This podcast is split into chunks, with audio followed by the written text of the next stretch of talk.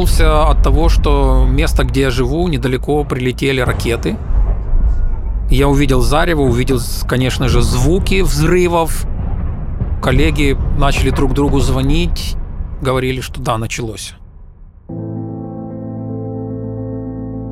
Мы Украину победим за два дня. Чего ее побеждать-то, господи, ну Украина. Два дня, а потом падение города. Я всегда говорил о том, что вовсе не русский народ говорит голосом телевизора, а телевизор говорит голосом русского народа. Киев будет взят так быстро, что времени вывозить семьи дипломатов может не быть. Внешняя пропаганда, она не дает достаточно возможностей России, потому что очень сложно назвать это другими словами, чем агрессивная война. Принято решение о проведении специальной военной операции. Ее цель – защита людей, которые на протяжении 8 лет подвергаются издевательствам, геноциду со стороны киевского режима. Как бы ты не любил Россию, да, вот сколько бы ты не был патриотом, когда ты сидишь в Мариуполе, а на тебя падает там полутонная авиабомба, и твой дом просто вместе со всеми жильцами складывается и сгорает, как бы, да, за какие-то считанные минуты, то тут уже никакая пропаганда не может работать.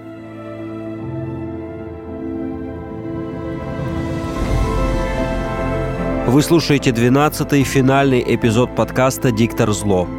У микрофона Евгений Саватеев.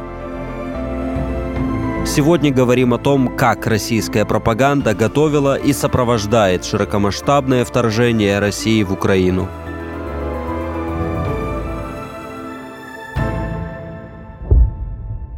Почему же сейчас при каждом удобном случае нужно бомбить и стрелять? Неужели в условиях отсутствия угрозы взаимного уничтожения нам не хватает политической культуры, уважения к ценностям демократии и к праву?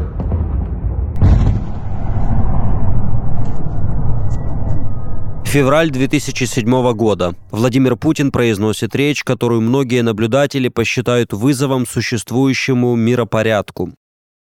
Мюнхенская речь войдет в историю как выступление, готовившее мир к противостоянию. Тогда еще не было понятно, к какому именно. Думаю, очевидно, процесс натовского расширения не имеет никакого отношения к модернизации самого Альянса или к обеспечению безопасности в Европе. Наоборот, это серьезно провоцирующий фактор, снижающий уровень взаимного доверия. Риторику, знакомую нам по войне 2022 года, мы узнаем уже в той речи, произнесенной за полтора года до вторжения в Грузию. Через 14 лет, летом 2021 появилось другое программное выступление. Статья Путина об Украине, а точнее украинской истории. Перед танками идут статьи об истории, говорит исполнительный директор Fake Руслан Дейниченко. Мы не знаем, действительно он в это верит, или это, условно говоря, придуманное им видение. Хотя многие, кто каким-то образом общается или с Путиным, или с тем, кто знает Путина, я имею в виду российские какие-то там политики, журналисты, они говорят, что это, он действительно в это верит, что никакой Украины не существует, что мы разделенный народ, никакого украинского языка нету. Опять-таки это укладывается вот эту, вот эту парадигму того, что происходит. Путин всех предупредил, вот, он предупредил в Мюнхене в своей такой знаменитой речи о том, как он видит мир. Он предупредил в этой статье, что он думает об Украине. Даже у социального психолога Ирины Эйгельсон статья вызвала удивление, хотя она изучала пропаганду и российские нарративы. Еще когда статью я читала полгода назад, вот июля 21 не экспертная, а человеческая, как можно в этот бред верить? Ну вот как, ну как? Как это у людей вообще в голове рождается? Это вот несмотря на всю мою личную историю с российской пропагандой, ее там мониторингом, отслеживанием и изучением. Верилась в это с большим трудом, так же, как и в марте 2014 года, когда ты ходишь, ты видишь этих зеленых человечков, а поверить не можешь в то, что оккупация в 21 веке возможна.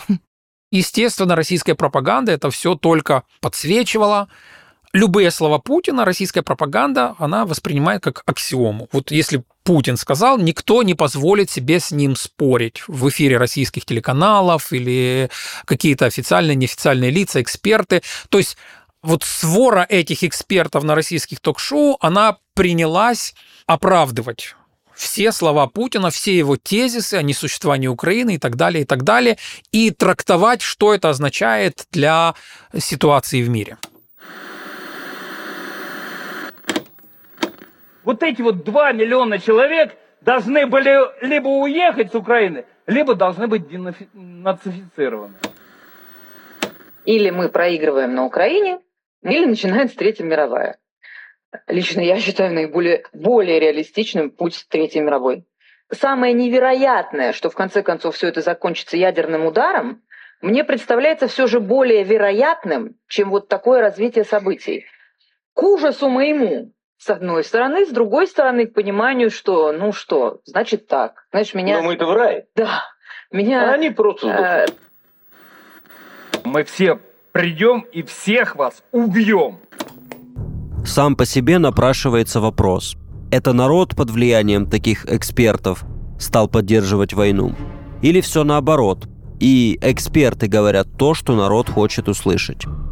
Это, пожалуй, один из главных вопросов пропаганды. Потому что они верят, что НАТО иначе бы напало на них через 6 часов. Многие, да, верят и продолжают. Господи, НАТО еще в 57-м хотела напасть, и сейчас продолжает стройная логика, да. А, но в целом то, что кремлевский режим сделал с россиянами за, за последние 20 лет, это не только про Украину, да, в целом про вот эту картину мира, это отхаркивать еще придется не одно десятилетие.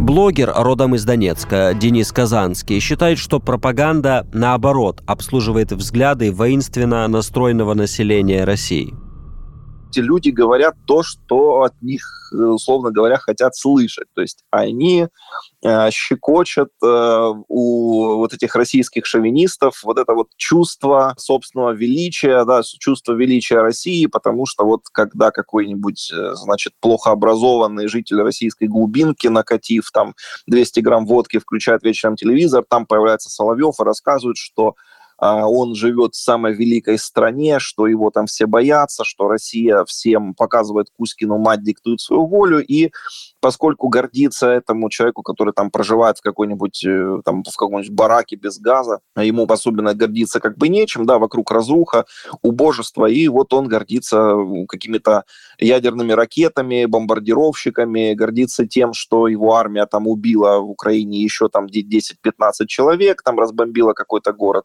А, ну, в общем-то, на, на этом держатся все тоталитарные режимы в мире, да, поэтому тут, опять же, ничего нового нет, тут просто технология. Публицист Виталий Портников считает, что дело не только в президенте России или его соратниках. Я не думаю, что до того, как Владимир Путин окончательно обнародовал свои цели в России, все считали, что Украина независимое суверенное государство. А после этого вдруг решили, что это часть исторической России. Ну, вы же сами это прекрасно знаете. Вы что, никогда не встречали жителей Российской Федерации, которые вам говорили, что русские и украинцы – это одно и то же? В основе своей э, русские и украинцы – это, по сути, один народ. Здесь э, это исторический факт. Россия не начинала военные действия. Россия их завершает. Военные действия со стороны режима в Киеве и планомерное уничтожение жителей Донбасса шло 8 лет. С э, марта 2021 года мы предупреждали всех, что российская пропаганда готовит свое население к войне. Это говорит Руслан Дейниченко, университетский преподаватель и исполнительный директор StopFake. Их организация развенчивает неправду, в основном российского происхождения. Мы видели ну, просто скачок агрессии в российских ток-шоу, в российских новостях, когда призывы бомбить Киев уже звучали не только от Жириновского, но от российских чиновников. Сейчас шарахнуть 31 декабря в ночь на 1. На российских ток-шоу обговаривали какие-то уже детали военных операций, вот куда мы дойдем, а что мы будем бомбить, какие объекты. А раньше, до 21 года, этого не было. Фактчекер говорит, что невозможно начать войну, не подготовив общественное мнение. Поэтому россиян целый год готовили к тому, что война будет. Мы в этой студии не первый год говорим про то, что нет никаких украинцев. Какие украинцы? О чем вы говорите? Это выдумка.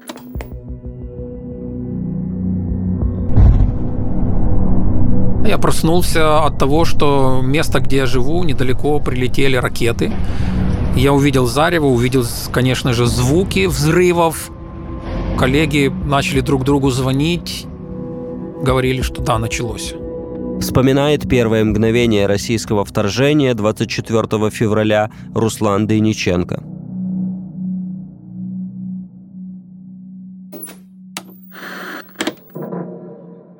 The months-long build-up of Russian troops on the border with Ukraine has turned now into an invasion. Russia has invaded Ukraine.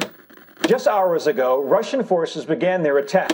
Russian President Vladimir Putin says he has authorized a special military operation in Ukraine's Donbass region.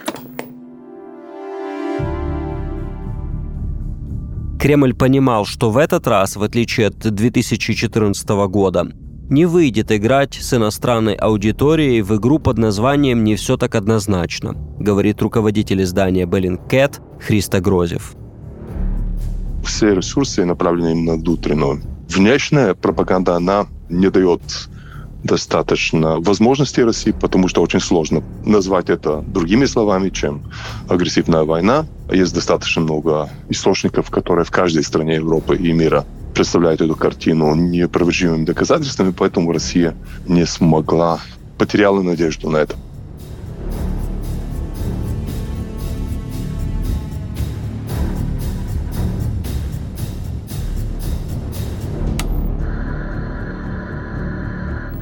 И для этого мы будем стремиться к демилитаризации и денацификации Украины.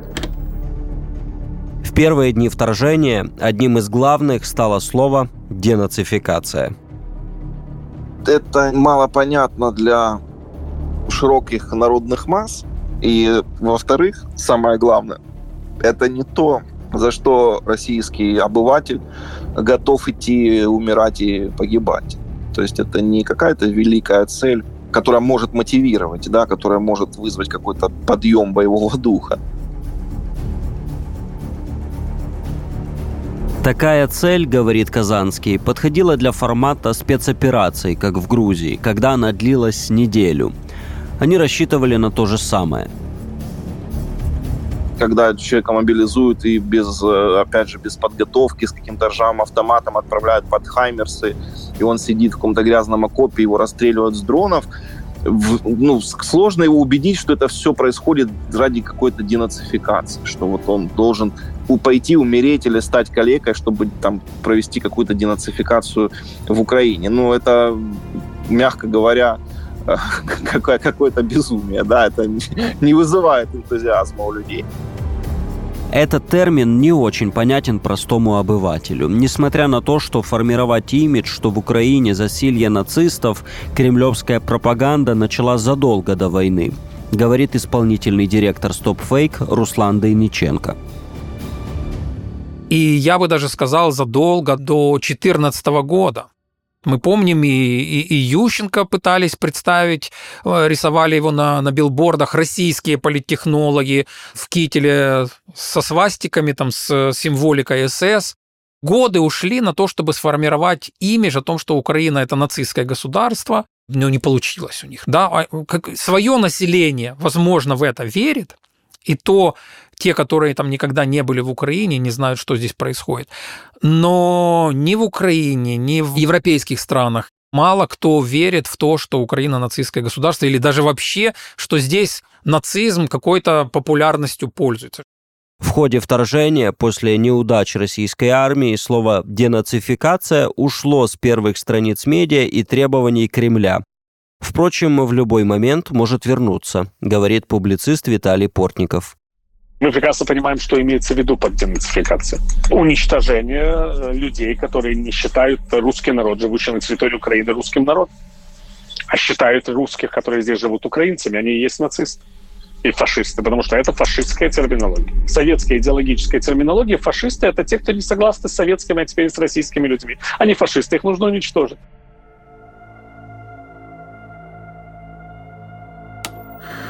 У Бучі розпочалася ексгумація тіл жертв російських загарбників. Тела жертв обнаружены в массовых захоронениях и лежат буквально на улицах. И это видит весь мир. В начале апреля 2022 года мир увидел фото из города Буча, который под Киевом. Тела мужчин с завязанными за спиной руками. Братские могилы. Кто-то был убит выстрелом во время поездки на велосипеде. По данным МВД Украины, за время оккупации в Буче российские военные убили 461 человека. Российской пропаганде нужно было выполнять новое задание. В 22 году пропаганда, включая по Буче, была намного более направлена внутреннюю аудиторию. А на внутреннюю аудиторию можно влиять более эмоциональными аргументами. Говорит основатель расследовательского издания Bellingcat Христо Грозев. С 2014 года он и его команда разбирают пропагандистские фейки российской пропаганды. Несколько минут назад российское Минобороны назвало провокацией сообщение о якобы расправе наших военных над мирными жителями под Киевом. Ведь даже не экспертам очевидно, страшные кадры из-под Киева – явная инсценировка. На самом деле, якобы движение тел – это оптическое искажение.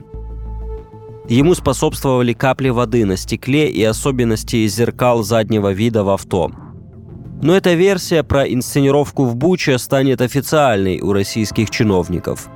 Роспропаганда не изменит этот посыл, даже когда Maxar Technologies опубликуют снимки Бучи со спутника с российскими танками, которые проезжали мимо тел накануне выхода с Киевской области.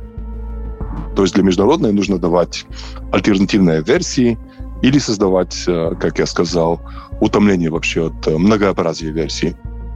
На внутреннюю аудиторию можно влиять и эмоциями в дополнение. То есть утверждать, что нет, это мы не можем сделать, русские никогда такого не сделают. И, конечно, есть когнитивный диссонанс в любом обществе. Никто не хочет поверить, что их правительство или их люди того же этноса, той же нации способны на такое преступление. Поэтому для российской аудитории было достаточно сделать эмоциональную дезинформацию, сказать, нет, это очевидно не мы, мы не можем такое сделать. Смотрите, какую злостную пропаганду сделали украинцы, и чтобы нас подставить и представить в таком свете. И это реально дает результаты, уверен Христо Грозев. Именно из этого когнитивного диссонанса, потому что даже образованные люди в России не хотят в это поверить, и поэтому они подаются довольно легко. А для мирового сообщества не получается эта пропаганда, поэтому, честно говоря, мой анализ даже в странах, где есть э, довольно много русофильской части населения, те, которые верят в российскую версию про Бучу, они даже меньшего процента, чем русофилов. Это означает провал российской пропаганды в этом деле, на примере Буча. Так что вот, ну, одним словом, я единственное могу себе объяснить это, что этим, что в 2022 году для них намного важнее э, сохранять вообще внутренний консенсус и, внутренний, и влиять на внутреннее население, чем пытаться убеждать мировое сообщество, и поэтому есть намного меньше усилий в этом. То, каким образом российские медиа освещают трагические события, в которых виновно их государство, уходит корнями в историю Советского Союза, считает журналист Виталий Портников. Я не могу сказать, что я эти истории воспринимал спокойно, потому что это была трагедия людей, да. Но меня не, не вызвало никакого удивления то, что происходит. И не вызвало никакого удивления то, как освещает это российские медиа, потому что так было всегда. Всегда, всю историю России. Я уже не говорю, что всю историю Советского Союза. Сейчас хотя бы идет, скажем так, интерпретация фактов, но многие факты не замалчиваются. Мы вышли из ситуации замалчивания фактов хотя бы. Совет... Россияне знают, что малазийский самолет упал. Советские люди вообще об этом бы никогда не узнали. Так что в этом смысле. Э, россиянам говорят, что украинцы подорвали роддом в Мариуполе советские люди вообще бы никогда не узнали, что за домом что-то произошло. Им показали бы свежевыкрашенные стены и счастливых роженец. Так что в этом смысле уже мы продвинулись в сторону реальности. Не сильно, но продвинулись.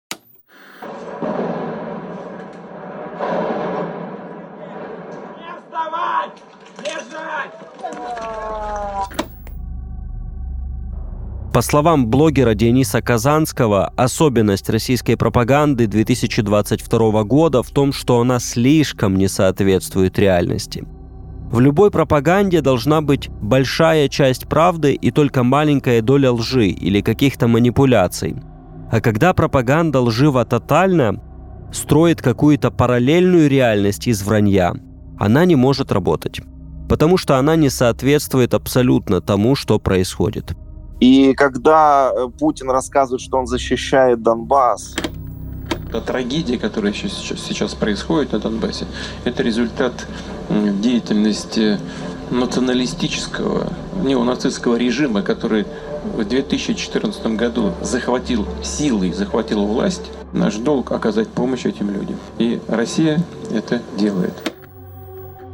А в это время на Донбассе просто ловят мужчин на улицах, происходит геноцид мужского населения, их ловят и без медкомиссии, без подготовки, без каких-то вооружений просто бросают на убой, э, то, конечно, или там, когда Мариуполь, да, он говорит, мы освобождаем, значит, жителей Донбасса, мы спасаем от притеснений, и его армия стирает Мариуполь с лица земли, то здесь, ну, явно несоответствие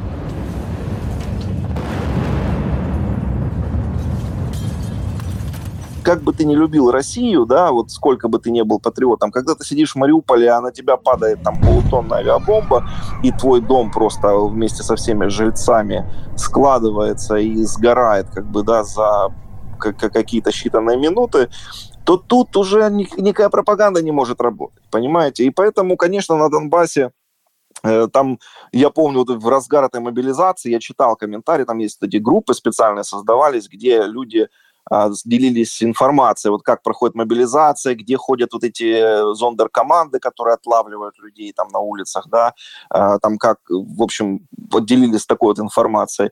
И там в комментариях, ну, там просто какие-то были сотни комментариев, и там ни одного позитивного не было просто про Россию, то есть все там проклинали всех, там Пушилина, Пасечника, и типа вот и Путина, и шо, мол, что вы творите, что происходит вообще, это безумие, вы нас убиваете, знаете, вы хуже фашистов, хуже бандеровцев. То есть вот такое все время э, я с, с таким сталкивался. И было понятно, что пропаганда уже, конечно, не работает, что настроения очень сильно поменялись по сравнению с тем, какими они были. Христа Грозев смотрит на российскую пропаганду 2022 года иначе. Он говорит, что пропагандисты меньше выдумывают и создают фейковый контент, поскольку этого контента такое огромное количество, что можно выбрать отдельные случаи и раструбить о них, чтобы создать якобы общую картину. Им удается внутреннее население представлять абсолютно неправильную картину о том, что происходит на войне, выбирая реальные факты, ну, такие факты, которые не представляют общую картину, представляют исключение от общей картины. Когда слушаю эти слова Христа Грозева, вспоминаю, что говорил журналист Андрей Куликов в эпизоде, посвященном советско-российской пропаганде. Это точковые лжи, точковые неправды, и очень много людей знают, что это не так. Например, украинцы нацисты. Ты начинаешь, да какие же мы нацисты, да туда все. А почему на груди у такого-то вашего бойца татуированный там либо свастика, либо то, либо все? То есть ты не можешь опровергнуть это, что касается всех нас там 40 миллионов и так далее. Когда-то всегда что-то найдется. Поэтому беря такие отдельные случаи и распространяя их на всех, они очень и очень я бы сказал, эффективно работают. После начала войны в 2022 году российская власть открыла шлюзы и позволила публиковать пропагандистский контент очень многим. Руководитель издания Bellingcat Христа Грозев говорит, что в 2014-2015 годах такого не было, а было больше контроля со стороны государства за тем, кто и что может публиковать.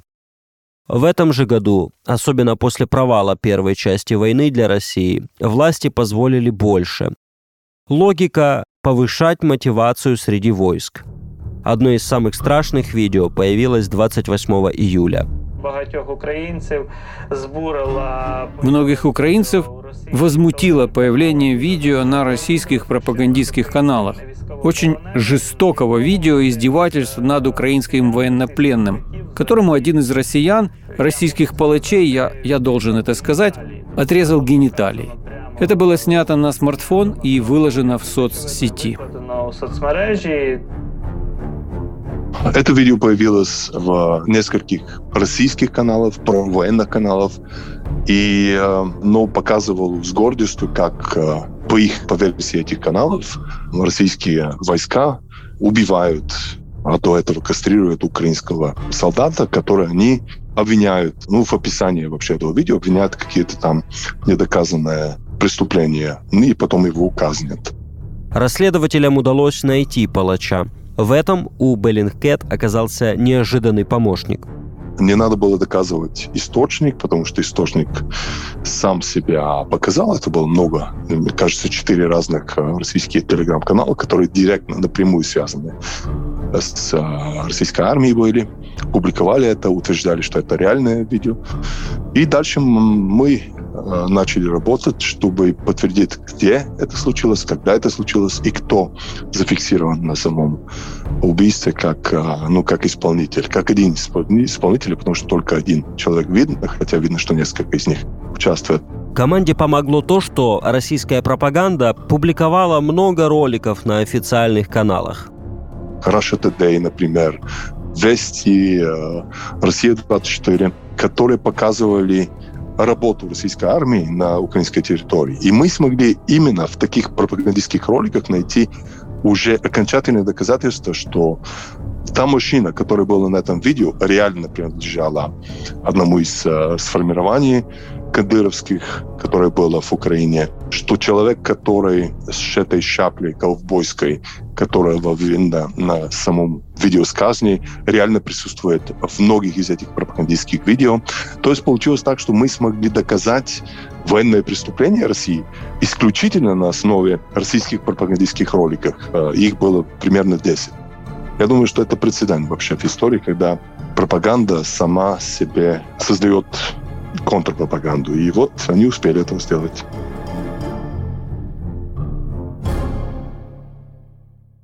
Настроение российской аудитории в руках ведущих популярных политических шоу на федеральных каналах. Мне лично наиболее чудовищным сейчас кажется ток-шоу «60 минут» со Скобеевой и Поповым. А, я уже просто на физическом уровне, я не могу слушать этот, этот, этот бред. Это настолько неправда и настолько там много ненависти к украинцам. Право русских называть украинцев хохлами. Пей, хохлов, спасай Россию. Опытный факт-чекер и преподаватель в университете Руслан Дениченко говорит, что телепропаганда рассчитана на самую разную, в том числе искушенную аудиторию. Каждый канал через который Россия, Кремль распространяет пропаганду, он имеет собственную аудиторию. Канал «Россия», им главное, чтобы эмоции, развлечения, побольше ненависти, вот как Жириновский, он был постоянным там э, таким драйвером.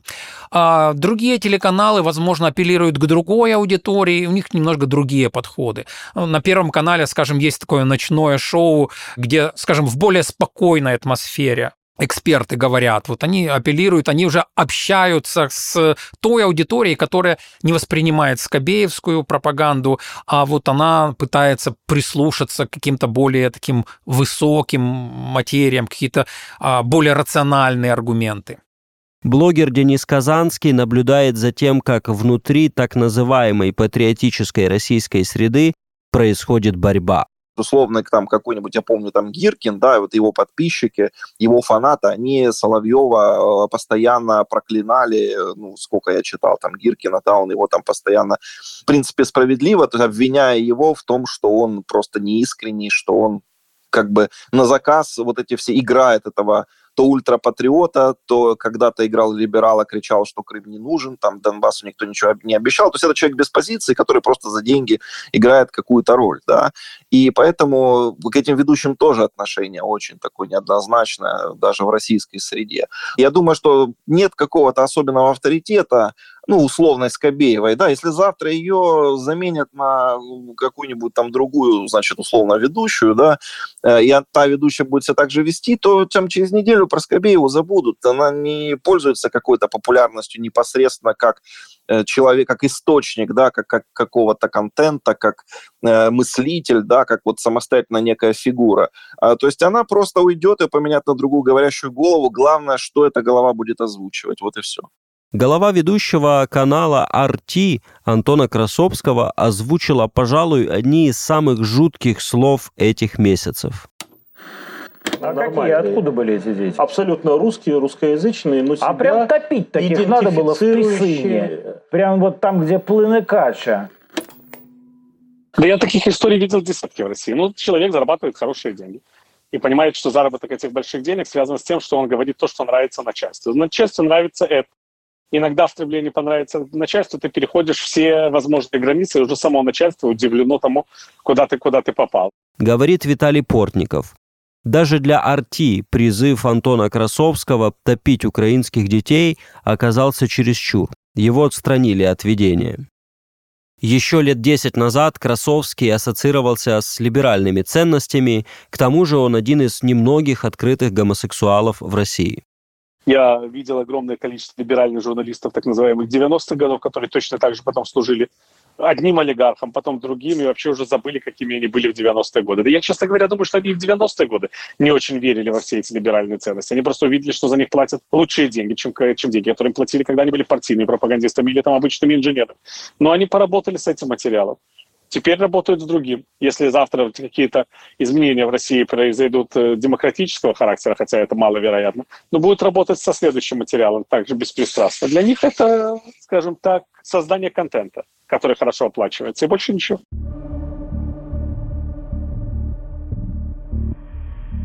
В сентябре 2022 года в эфире телеканала «Россия-1» пропагандисты Маргарита Симоньян и Владимир Соловьев призывают стрелять по гражданской инфраструктуре.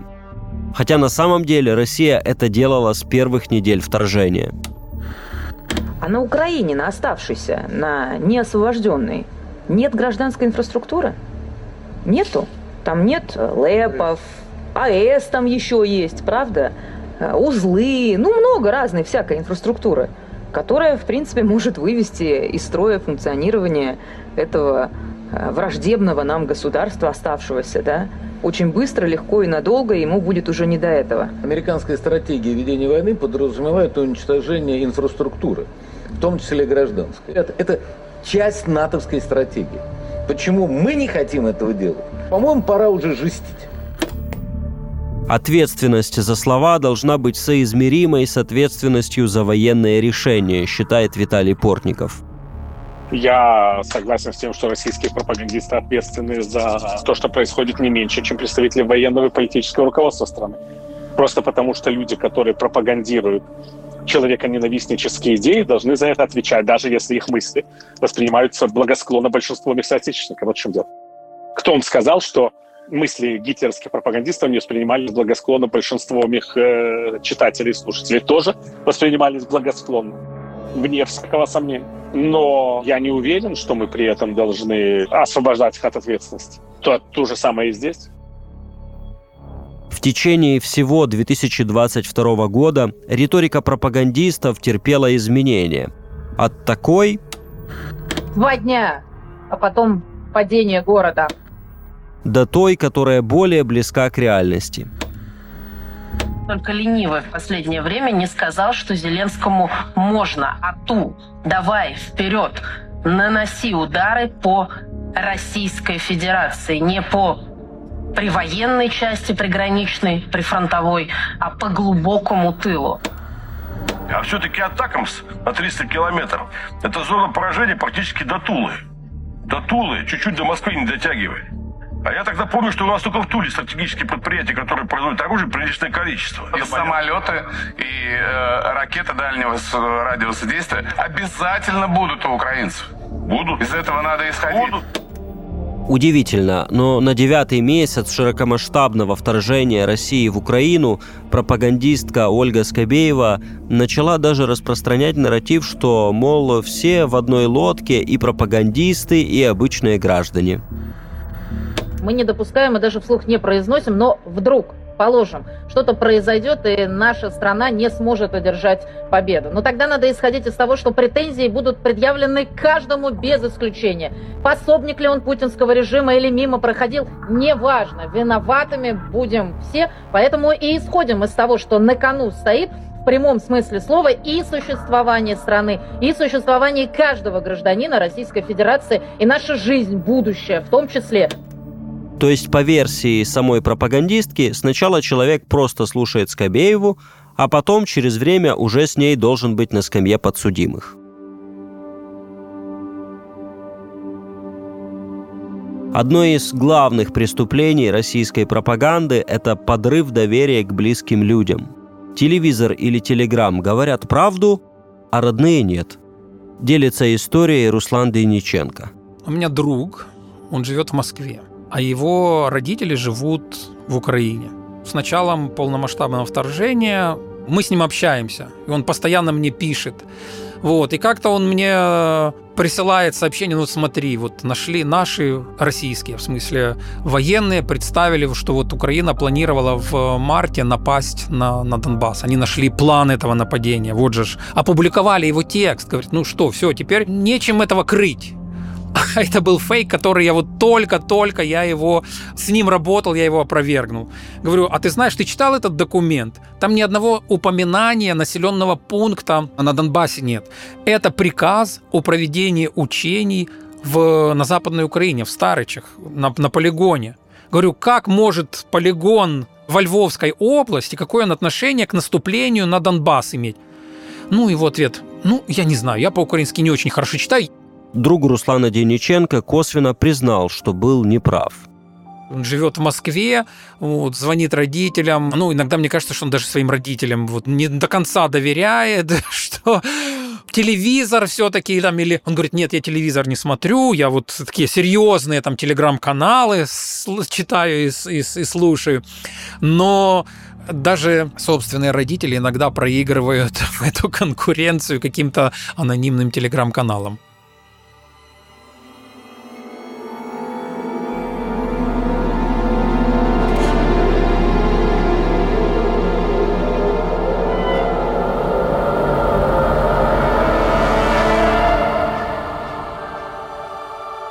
Это был 12-й финальный эпизод подкаста «Диктор зло».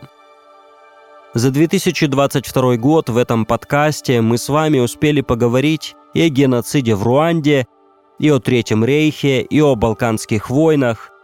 Мы разобрались в том, как советские власти замалчивали сотрудничество с Гитлером в начале Второй мировой, как скрывали опасность аварии на Чернобыле и правду о Голодоморе – мы осознали силу пропаганды, как она может убивать, то ли годами, как реклама сигарет и табака, то ли стремительно, как убивает война, которой подстрекают российские пропагандисты.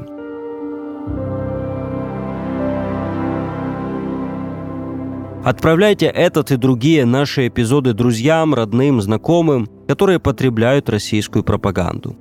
Только так ее можно остановить в наших семьях и среди наших знакомых. С вами был Евгений Саватеев. Над проектом также работали саунд-продюсер Алексей Нежиков, редакторка Мила Мороз, монтажер YouTube-версии Ярослав Федоренко, иллюстратор Александр Грехов, сценаристка Евгения Гончарук, продюсерка Катерина Мацюпа, креативный продюсер Кирилл Лукеренко –